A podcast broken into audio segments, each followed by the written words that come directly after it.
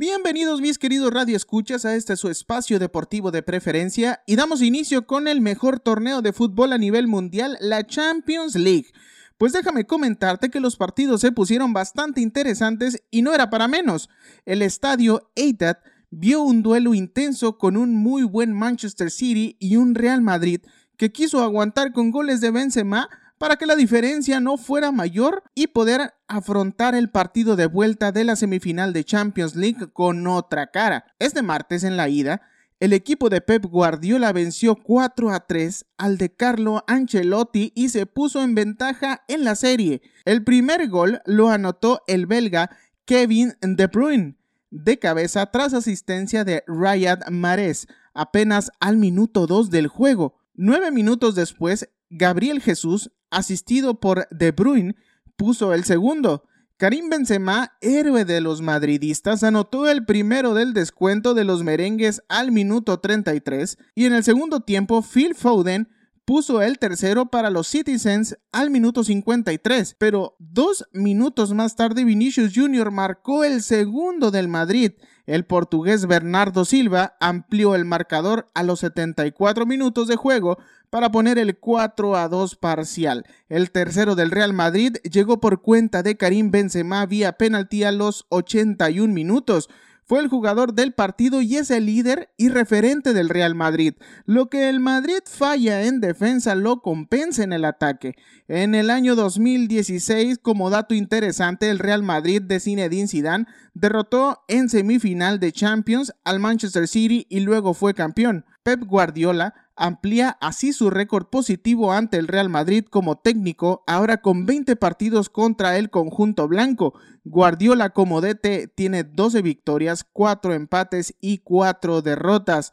Y vámonos rápidamente al otro encuentro porque hasta el momento no hay equipo más aplastante que Liverpool. Así es, el Liverpool ha anotado 85 goles en 33 partidos en la Premier mientras que en la Champions es el tercer equipo más goleador con 25 tantos marcados en 11 partidos.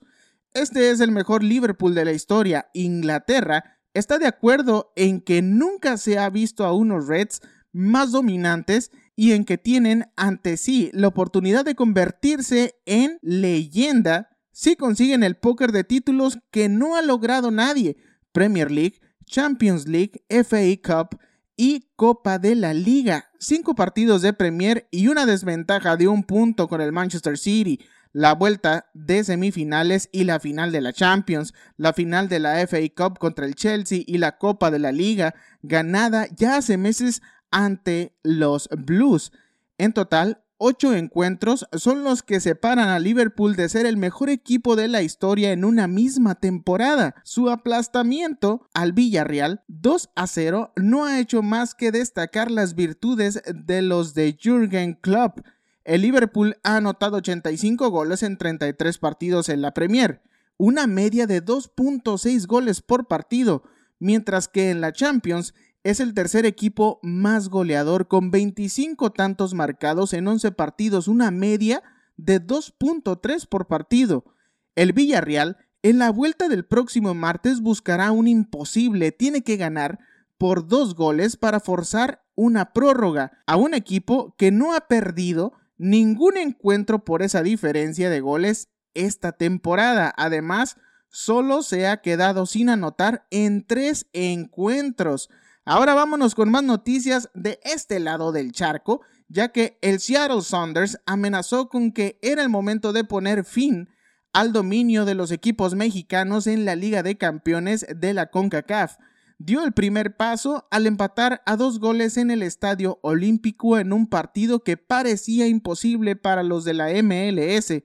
Apareció Dineno por sorpresa tras estar lesionado toda la semana y en 90 minutos vivió todas sus facetas, la de fallar un penal, anotar dos goles, y caer al césped por una posible lesión y lamentar el empate de último momento por parte del Seattle. Hasta el minuto 46, el partido parecía imposible para el equipo de la MLS porque Dineno llevaba doblete y Pumas estaba al mando del partido. El 2-1 lo anotó Lodeiro con un penal que provocó Sebastián Saucedo y capitalizó Nicolás Lodeiro. El empate a 2 llegó cuando Seúl festejaba el hipotético triunfo de 2 a 1, pues Lodeiro hizo el 2 a 2, un marcador que amenaza el dominio de los equipos mexicanos en la Liga de Campeones de la CONCACAF y pone a los Pumas contra las cuerdas al no poder vencer al local. Los universitarios deben de ir a ganar a la casa del Seattle Saunders, que tiene por objetivo ser el primer equipo americano en ganar el torneo. Mis queridos radio escuchas, hasta aquí la información deportiva. Que tengas un delicioso fin de semana y recuerda que nosotros nos seguiremos escuchando el próximo viernes aquí en el mejor programa de la radio, en cabina con Tere Coronado.